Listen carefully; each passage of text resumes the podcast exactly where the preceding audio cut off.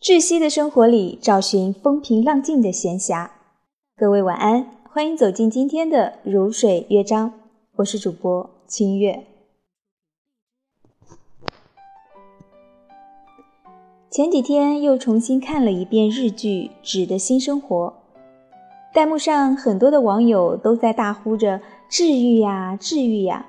当然，我也是第二遍刷这部剧，也是觉得它治愈的原因吧。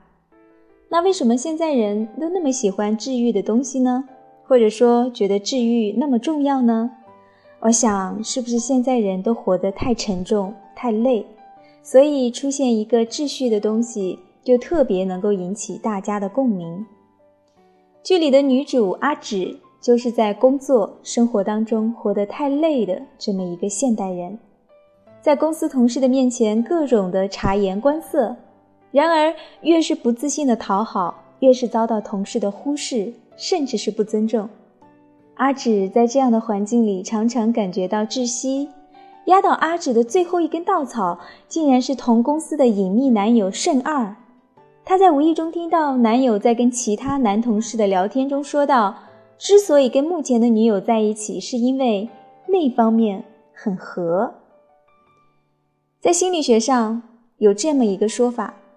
情绪上面的问题，身体都记得，也就是说，坏情绪积压久了，会转变成身体上的病症。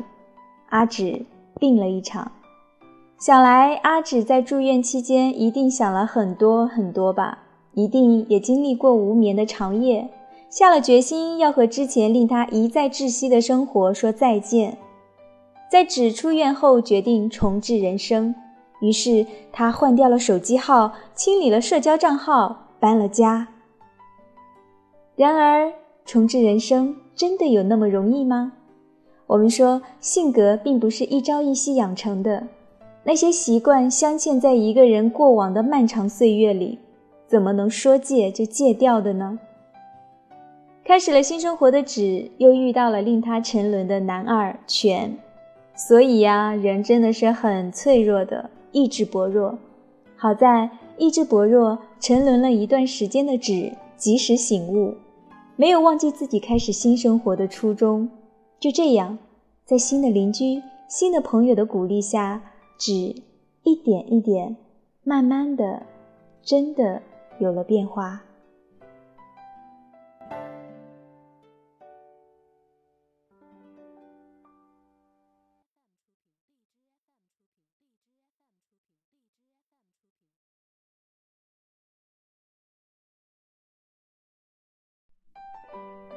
今晚的节目就是这样，我是主播清月，祝你晚安。